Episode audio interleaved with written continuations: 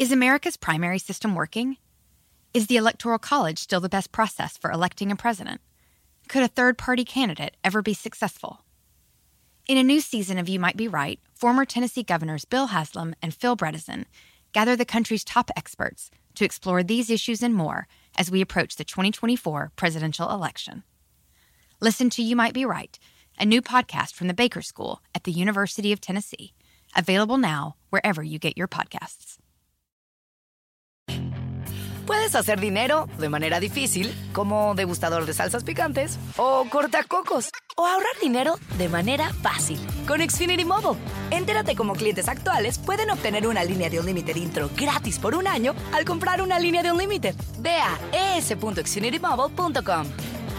Oferta de línea o límite gratis termina el 21 de marzo. Aplican restricciones. Xfinity Mobile requiere Xfinity Internet. Velocidades reducidas tras 20 GB de uso por línea. El límite de datos puede variar.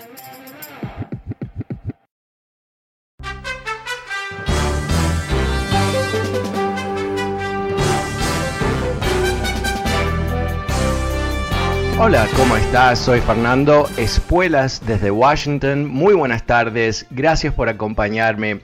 Hoy finalmente hubo la primera conferencia de prensa por parte del presidente Biden uh, sobre la tarde aquí en Washington, más o menos una hora. Uh, el presidente habló con la prensa, respondió sus preguntas y fue bastante interesante ¿no? el, el entorno. Eh, los republicanos, por supuesto, como tú sabes, eh, el argumento que ellos tienen primordialmente en contra de Biden aparentemente es que es senil, ¿no? de que ya se pasó de sus tiempos y que realmente eh, si no está leyendo no sabe lo que dice, no sabe dónde está ubicado. Todas esas cosas ¿no? que han condicionado a la prensa, han condicionado por supuesto a la gente que, que eh, está en el entorno del mundo republicano a pensar de esa manera de Biden. Entonces, qué interesante verlo hoy hablando como una persona totalmente normal, coherente, con un nivel de conocimiento muy profundo sobre elementos específicos de uh, diferentes temas puntuales. Migración, por supuesto, que fue algo que surgió uh, fuertemente, pero otros temas más, uh, relaciones exteriores, una explicación de su relación forjada a través de muchos años con el presidente de China y muchas cosas más. Pero yo creo que es, es, fascinante al nivel de comunicación, ¿no? Cómo eh, los republicanos siguen creando una, una ficción alrededor de Biden uh, y cómo Biden cada vez que se expone a la prensa eh, demuestra que no es correcto, ¿no? Demuestra que es una persona competente, normal. Y ya al nivel de sustancia, lo, lo que a mí por lo menos me encantó más que nada es que está duplicando la expectativa de vacunaciones de 100 millones para fin de abril a 200 millones de vacunaciones para uh, fin de abril. Y eso es uh, fundamental por lo que tú y yo conocemos muy bien, el papel protagónico que está jugando las vacunas en re, reintegrar la sociedad, abrir la economía y todo el resto. De, de, de hecho, el presidente de la Reserva Federal, Powell, dijo ayer en el Congreso que eh, el, plan de rescate de Biden, no dijo de Biden, pero es el plan de rescate de Biden, más las vacunaciones, es la razón por qué se está recuperando la economía este año. O sea, directamente ligó eh, las acciones más importantes que está llevando a cabo Biden y la razón por qué tiene altos niveles de aprobación, uh, que es por supuesto rescatar a la gente y uh, superar la pandemia. Pero también ocurrió algo que, a mí me fascinó. Hubo muchas preguntas eh, sobre el tema de migración, por supuesto, eh, mucha preocupación uh, de niños que están llegando a la frontera solos y todo ese, ese conjunto de temas que realmente, bueno, surge todo el tiempo, no hay una solución integral y por supuesto bajo Trump se decidió tomar una decisión bastante drástica de quitarle los bebés a, sus mamás y todo el resto, cosas que realmente insólitas, pero que ocurrieron en este país a propósito, ¿no? Como parte de, una especie de política de Estado terrorista en contra de, de migrantes.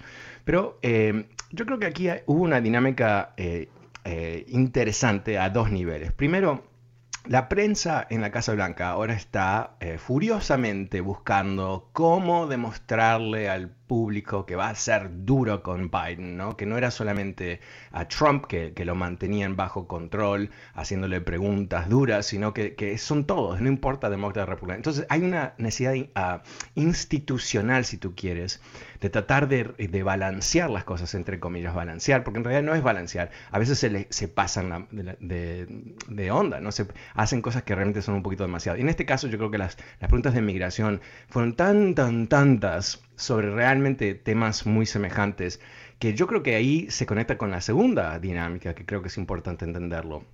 Hoy estuve escuchando un programa con ah, un asesor de Trump que se llama Tony Fabricio. Tony Fabricio no es, yo lo conozco personalmente por un tema separado de esto, pero ah, es una persona muy, muy respetada que hizo las encuestas de Trump en el 2016 y hizo encuestas a través de la presidencia de Trump y estaba a cargo de hacer encuestas para su reelección. Y él comentó algo que me fascinó, eh, que es que el tema de migración, es como un salvavidas para los republicanos, que es eh, el tema que unifica a los republicanos, independientemente de si son uh, trumpistas o antitrumpistas, que están, está todo conectado, se conecta a través de ese tema. Y porque Trump está tan identificado con la mano dura y tratar de bloquear cualquier tipo de migración y todo el resto, que cuando esto surge como un tema, esto le da oxígeno a Trump y le da la posibilidad de recomponerse potencialmente como un jugador serio en la política de Estados Unidos. Entonces, eh, yo creo que ahí interesante, ¿no? Cómo se junta el interés de la prensa de, de tratar de posicionarse en una forma más independiente quizás y también Ah, que es una historia, ¿no? Que esto es algo que saben, cuando le hacen la pregunta a Biden, saben que esto va a tener cierto vuelo en los ratings y interés natural y todo el resto. Pero yo creo que eh, si, puedo compartir contigo una sensación totalmente personal, ¿no? Eh, no es objetiva, es subjetiva, es mi punto de vista netamente. Eh, lo que él me transmitió, y lo escuché así con mucho cuidado, que estaba viendo, ¿no? no solamente qué decía, pero cómo lo decía y cuál iba a ser su, ah, la manera que él iba a, bueno, a, veces a, esquivar temas, ¿no? Y me, dio la sensación de alguien que es tremendamente competente, ¿no? Hay planes para hacer esto, hay planes para hacer lo otro, hay gente a cargo, hay esto y lo otro y lo otro y lo otro. Es alguien que también tiene valores. Ahora, tú puedes estar en desacuerdo con los valores, pero una de las cosas que dijo tajantemente es que bajo ninguna circunstancia él va a separar los niños de sus familias, que no lo va a hacer. Y que tampoco va a, dejar que los niños queden atrapados del otro lado de la frontera, en México, solos, desprotegidos, no amparados. Que él no iba a hacer eso. Ahora, hay que entender a Biden siempre por, por, algo fundamental de su realidad como humano, que es altamente religioso. Y no un fake religious guy, ¿no? Que, que eh, como Reagan, que no iba, nunca iba a la iglesia, excepto, ¿no? Para, para hacer un show. Y por supuesto, eh, Trump, ¿no? Por favor, ¿no? Eh, tipo, no sabía nada del cristianismo. Ah, pero en fin, aquí tenemos una persona que realmente se guía por la enseñanza social del, ah, de la Iglesia Católica y, y recibir migrantes a proteger niños. Estas cosas son centrales al, concepto de la humanidad que, gente como él tienen. Entonces, aunque no le beneficia políticamente, porque él quizás pudiese beneficiarse diciendo, bajo ninguna circunstancia vamos a dejar que esta gente venga, ¿no? Y quizás eso sirva para mandar un mensaje inclusive a la gente que quiere venir. Pero no va a decir eso porque sería una mentira. Sería una mentira de, relativo a lo que él piensa. Ahora, no es que la frontera está abierta, no es que cualquiera puede entrar, no es que eh, eh, cualquiera que llegue a la frontera va a ser recibido con manos a con brazos abiertos. No, pero hay ciertos eh, principios aquí, ah, éticos, morales inclusive, que él va a llevar a cabo. ahora, yo creo que hay que pensar esto en forma así muy fría para nada le beneficia a Biden tratar con migración, para nada. Eh, porque no le gana votos. Toda la gente que está a favor de, los inmigrantes y de reformas migratorias y todo el resto ya vota por él. Ah, pero sí le, le, puede perjudicar sobre los márgenes, ¿no? sobre votantes republicanos en los suburbios que cambiaron de Trump a Biden que quizás se sientan de alguna manera heridos o, no contentos con este tipo de política. Entonces, yo creo que eh, no sé qué va a pasar con el tema migratorio, no, sé si va a prosperar eh, de alguna manera, si se va a lograr buscar la fórmula para ah, cambiar mentes de los republicanos en el Senado o simplemente esquivarlos de alguna manera con algún procedimiento, no sé, honestamente. Pero sí lo que podemos entender aquí es que hay aquí una persona que tiene valores reales y que esos valores se van a reflejar en la política de Estados Unidos. Así que yo creo que eh, para resumir, esto ha sido una muy buena conferencia de prensa, eh, ha tenido mucho contenido, lo han atacado bastante y no, hubo ningún problema. Ah, y estamos frente, yo creo, a, obvio, ¿no? a, una meta que él tiene, recuperar la economía, recuperar de la pandemia. Y si él logra esas cosas, yo creo que él va a ser visto como alguien exitoso. Ah, ¿Cómo lo ves tú? El número es 844-410-1020, 844-410-1020. Ah, quizás viste la conferencia de prensa y me quieres contar tu punto de vista o, quizás eh, tienes alguna pregunta sobre lo que él dijo. Con mucho gusto, llámame al 844-410-1020 y podemos charlar.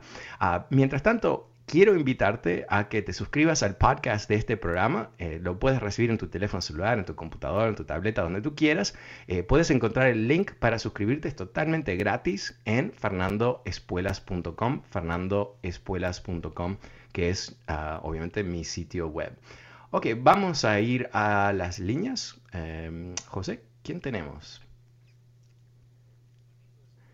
Hola, Juanito, ¿cómo te va? Buenas tardes. Hola, buenas tardes, sí, ah, sí, estoy escuchando el, programa y bueno, en California, pues tú sabes, se oye muy bien. Ah, pues este, para todos los californianos, bueno, este, estamos esperando, eh, eh, estamos esperando una reforma migratoria. Creo que creo que vamos por buen camino, solo que este ah, necesitamos un puente para Centroamérica. Un puente, en qué y una Ah, bueno, porque Trump quería cerrar la frontera.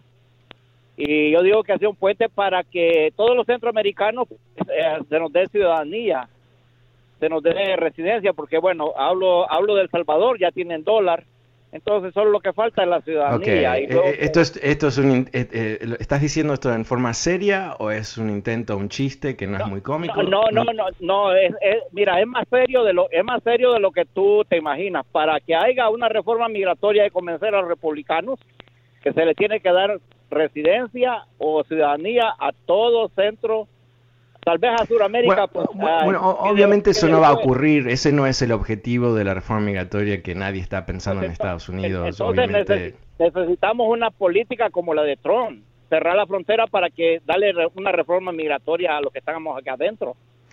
No, pero, ok, eh, eh, eso me encanta, ¿no? Eh, primero la frontera, está, la frontera está cerrada. O sea, el concepto de que hay una frontera abierta es una mentira de Fox News y repetida por los republicanos, porque es el argumento, como comenté en el comienzo de este segmento, que unifica a republicanos en este país. Ser anti-inmigrante es equivalente a ser republicano hoy por hoy en el Partido Republicano de hoy. No que me gusta eso, no me gusta decirlo, pero al mismo tiempo es, es verdad. Pero la idea de que de alguna manera si se controla la frontera, algo que nunca ocurrió en ninguna presidencia, ah, con la mano dura de Trump igual vinieron migrantes, o sea, es, una mentira estúpida. Eh, que después que se controle la frontera se va a hacer una reforma migratoria. Esta ha sido la excusa de los republicanos desde siempre. Y es una mentira, ¿por qué? Porque en realidad eh, lo que está ocurriendo en la frontera es el producto de lo que está ocurriendo en Centroamérica. Entonces, hasta que no se resuelva eso, eh, siempre va a existir esto, porque obedece la necesidad de la gente, que no es una necesidad política, es una necesidad de supervivencia. Entonces, eh, la mentira de los republicanos constante eh, pretende decir que va a haber un estado de, de, no migrantes en algún futuro, entonces podemos hacer una reforma migratoria. Obviamente es irracional, ¿no? Porque si hay un problema de migrantes, ¿qué es lo que tienes que hacer? Una reforma migratoria. No para legalizar todo el mundo, no para eh, abrir la frontera ni nada por el estilo, pero crear un mecanismo que las personas que califiquen bajo esa reforma puedan trabajar, tener un green card y todo el resto, que haya esquemas eh, eh, digitales de control en las empresas para que solamente las personas que están autorizadas a trabajar puedan trabajar. O sea, esto no es... Por eso a mí siempre me da mucha rabia este tema. Eh, cuando hablamos de la gente indocumentada que viene a este país, ¿no? Trabajan, no pueden recibir welfare, no pueden recibir beneficios del gobierno. ¿Qué hacen? Trabajan. Ok, perfecto. Que me parece todo bien, ¿no? Pero si realmente Estados Unidos quisiera no tener inmigrantes indocumentados, obvio que procesarían, crearían un esquema digital como todo para controlar quién trabaja. ¿Por qué no lo hacen? ¿Por qué no lo hacen? Bueno, simplemente porque en realidad la, mentira, el chantaje de este discurso antimigrante es que hay muchas empresas, miles de empresas a través de todo este país que dependen de la mano de obra barata de personas indocumentadas para tener rentabilidad. Es así. Y sabes qué? Es aún más profundo que eso, porque ¿qué es lo que demanda el consumidor estadounidense? Comida barata. Comida barata. Y cuando ves la producción de comida, por supuesto, está la, gente, está la gente en el campo, pero también están en las fábricas que procesan la comida, están a través de toda la cadena de distribución, en los supermercados, eh, si vas a un restaurante, quien está cocinando muchas veces o quien está lavando los platos o lo que sea. Hay todo, todo, todo, todo, a través de la economía se explota esta mano de obra. Y, vivimos lamentablemente en, un esquema completamente hipócrita donde explotamos eh, el sudor ah, de la frente de, de, estos trabajadores y después nos damos como sociedad el lujo de hacer creer que les podemos quitar derechos, que no, por ejemplo, no pueden recibir asistencia ah, del gobierno en momentos de crisis. Eh, hubo todo un debate honestamente siniestro por parte de republicanos que no querían que se vacunasen, ah, se vacunaran a gente indocumentada, que, gente que son necios, ¿no? O sea, son burros en realidad, que todavía no entienden cómo funciona la pandemia, ¿no? Entonces, no, ustedes, eh, porque no tienen un green card, no van a recibir una vacuna. Entonces, ¿quién se perjudica? más allá de esa gente que no se va a vacunar, el resto de la sociedad, porque, ah, ¿cómo, cómo puede ser? Ah, sí, claro, la pandemia no pide green card. La pandemia te infecta si eres presidente de Estados Unidos o si eres un trabajador en el campo. O sea, es lo más obvio del mundo, pero esta gente no está pensando, no está razonando, no está avanzando con evidencias y tratando de entender el mundo. No, está avanzando con odio, porque odio es lo que les vende. Ah, gracias, eh, Juanito. El número es 844-410-1020. Pasemos con Rudy. Hola, Rudy, ¿cómo te va? Ok, vamos con uh, Moisés. Hola Moisés, buenas tardes, ¿cómo te va?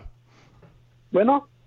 Sí, hola, ¿cómo estás? Mira, Fernando, este, el presidente George Biden tuvo una conferencia que no, no separaba a los niños de sus padres. Pero hay una cosa, ¿por qué no se esperó George Biden a que primero dieran, dar un permiso a las personas que están aquí? ¿Y qué tal cuando los niños los padres, los niños reportan, sus padres también, que, los niños que se quedan aquí, ¿qué? Eh, ¿Esto no les tiene lástima Joe Biden? Ah, ok, no, no, te entiendo muy bien, pero, pero no, seamos claros qué está pasando, ¿no? Eh, eh, Biden ya ha, ha, presentado lo que serían elementos de una reforma migratoria para atender a la gente que está en Estados Unidos y eso se está haciendo a través del Congreso. Eso ya está en marcha. Y al mismo tiempo hay una necesidad en la frontera, hay gente que está viniendo y él está lidiando con eso. No está en conflicto, no es que se está... Ah, o sea, la, gente viene, ¿no? Y hay que atender a la gente. Y definitivamente es algo que eh, no se resuelve si hay una reforma migratoria. Lo que hay que hacer se resuelve en, Honduras, se resuelve en, en, Guatemala, se resuelve en El Salvador, no, no en la frontera. Gracias, Rudy. Ah, perdón, Moisés. Pasemos con Andrés. Hola, Andrés. Buenas tardes. ¿Cómo te va? Eh, Fernando, buenas tardes. Hola. Eh, yo tuve la oportunidad de escuchar la rueda de prensa del señor Biden y déjeme decirle que, que me dio mucha tristeza, pero impresionante, que es muy triste. En especial conmigo mismo. Y le voy a explicar por qué. Porque yo soy una de las personas de los latinos que pensaba que el mejor lugar donde esos niños podrían estar es en México, regresarlos. Y es increíble ver un señor como Biden, anglosajón, y que tenga más compasión por nuestra propia raza que nosotros mismos. Impresionante. Entonces me dio mucho sentimiento conmigo mismo, como, wow, mi corazón se está endureciendo y, y a mí lo que me gustó de Estados Unidos cuando tuve la oportunidad de venir por primera vez fue eso, la posibilidad que tenían como dicen para recibir a la, a la gente de bien. Y ahora muchos latinos, me incluyo, desafortunadamente, no sé qué nos pasa, le estamos dando la espalda a nuestra propia gente. Entonces, pues eso me hizo reflexionar. Gracias, perdón. Ah, no, gracias a ti. No, yo, yo creo que, que, que eh, es un shock, ¿no? A cierto nivel que haya un presidente que realmente se guíe por ah, códigos morales bastante estrictos, ¿no? Que no se puede... Ah, o sea, esto es la... Por eso a veces eh, cuando escucho supuestos cristianos de la derecha, a veces digo, wow, qué cristianismo sin Jesucristo, ¿no? O sea, es un elemento básico del cristianismo, ¿no? Hay que recibir al, que viene de afuera, hay que recibir al que se está escapando, hay que recibir al refugiado. Es, un elemento básico. Y no, y no digo que el gobierno de Estados Unidos se tiene que gobernar a través de principios cristianos, pero la realidad es que el cristianismo no puede ser solamente oposición al aborto. ¿No? No puede simplemente tener una dimensión o, o dos dimensiones, ah, no al aborto y no a los gays, ¿no? Es, ese es un cristianismo vacío de cristianismo, es una, un paquete de odio en dos partes que la gente lo, trata de brillar un poquito, de, de, poner un poco de lápiz labial a la, a la puerca, pero en realidad es, es prejuicio, ¿no? En particular. Entonces, cuando tenemos un, presidente así, y, yo no, pienso que es perfecto, no pienso que, es, eh, no, eh, yo quiero, voy a ver qué es lo que él logra y después podemos juzgar lo que él logra más que, más que cualquier otra cosa, pero, pero el hecho que él está ah, haciendo ah, frente a esta situación, no con lo que sería lo más fácil, que es continuar las políticas de Trump porque de esa manera se, lava las manos de, crear un ataque masivo en contra de su presidencia. no, lo que él está haciendo es ah, lo que él piensa que es apropiado para un país como Estados Unidos, que más que nada, alguien que viene a la frontera pidiendo refugio tiene un derecho legal para hacerlo.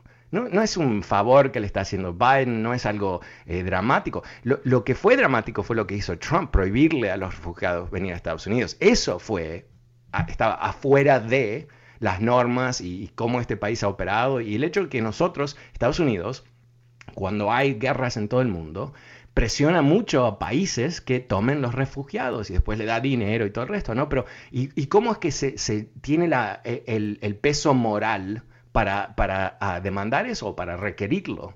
Eh, porque lo hace en Estados Unidos, porque Estados Unidos siempre ha recibido refugiados, es parte de su cultura. Entonces, eh, yo creo que, cuando escuchamos que él no está dispuesto a decirle no a los niños porque terminarían en México solos, ah, y, honestamente, ¿no? Eh, esperamos que hay suficiente infraestructura del gobierno de México para cuidar los refugiados, no. Ah, pensamos que hay suficientes ONGs, ¿no? Organizaciones no gubernamentales, no sé cómo se dice eso bien, pero ah, no, no, no, obviamente, porque México tiene muchos problemas, entre otros eh, su presidente, ¿no? Pero es otro tema. entonces, eh, se está haciendo algo que, es humano, inclusive aunque tenga un costo político realmente muy importante y real. Así que yo creo que ah, aquí hay un, interesante ejemplo ah, de cómo hacer las cosas. Eh, pasemos, gracias, pasemos con Antonio. Hola Antonio, ¿cómo te va? Buenas tardes. Buenas tardes, Fernando. ¿Cómo estamos? Bien, gracias. Ah, gracias, mira, oh, tengo un, tengo un pensamiento ahorita. Este señor, el primero que habló, Juanito, fue el mismo que habló ayer diciendo que Byron no era competente. Ah, ahora se dio cuenta que con la rueda de prensa que dio, y así con todos los republicanos que piensan que él no está en capacidad de, de gobernar este país, ¿verdad? Entonces ah, se ve que, que Byron va por buen camino, aunque no les guste. Otra de las cosas el gobernar un país como Estados Unidos no es como tener un puesto de pupusas o cualquier cosa ahí para, para vender. Sí, sí, o sea, es cierto. Entonces, ahora lo que digo yo, ahora no, no nos preocupemos porque eh, el gobierno sabe cómo va a tratar la, las reglas migratorias. Muchos hemos estado aquí por tiempo, yo tengo 25 años, estoy pasando un proceso de corte. ¿Por qué? Por lo mismo, porque estoy en un proceso. Claro. Estados Unidos no se está abriendo las puertas, pero van a tener un proceso como yo lo estoy teniendo y como mucha gente lo va a tener. Sí, sin duda. Como los tepecianos, como todo esto, no es una forma de que allá entren y tengan los papeles, ¿verdad? Ese es mi comentario, muchas gracias. Gracias a ti, perdón eh, por apurarte porque sé que se, nos acaba el segmento, pero, pero sí, definitivamente, o sea, siempre va a haber gente de mala fe, ¿no? Que, que eh, bueno, eh, que apoyó a Trump y ahora quiere de alguna manera una revancha. Ah, pero yo creo que, bueno, vamos a, ver, vamos a ver qué es lo que hace Biden realmente. Yo vuelvo enseguida, después de una pequeña pausa. Soy Fernando Espuelas. No te vayas mucho más adelante. You might be right. It's simple, but something you almost never hear in politics today, with each side more concerned about scoring political points than solving problems. I'm Bill Haslam, a Republican. And I'm Phil Bredesen, a Democrat. We're former Tennessee governors, and we invite you to listen to our podcast, You Might Be Right. Join us and guests like Al Gore, Paul Ryan, Judy Woodruff, as we take on important issues facing our country. Listen and subscribe to You Might Be Right, a new podcast from the Baker School at the University of Tennessee. Puedes hacer dinero de manera difícil, como degustador de salsas picantes, o cortacocos, o ahorrar dinero de manera fácil con Xfinity Mobile. Entérate cómo clientes actuales pueden obtener una línea de un límite intro gratis por un año al comprar una línea de un límite. Ve a es.xfinitymobile.com. Oferta de línea o límite gratis termina el 21 de marzo. Aplican restricciones. Xfinity Mobile requiere Xfinity Internet. Velocidades reducidas tras 20 GB de uso por línea. El límite de datos puede variar.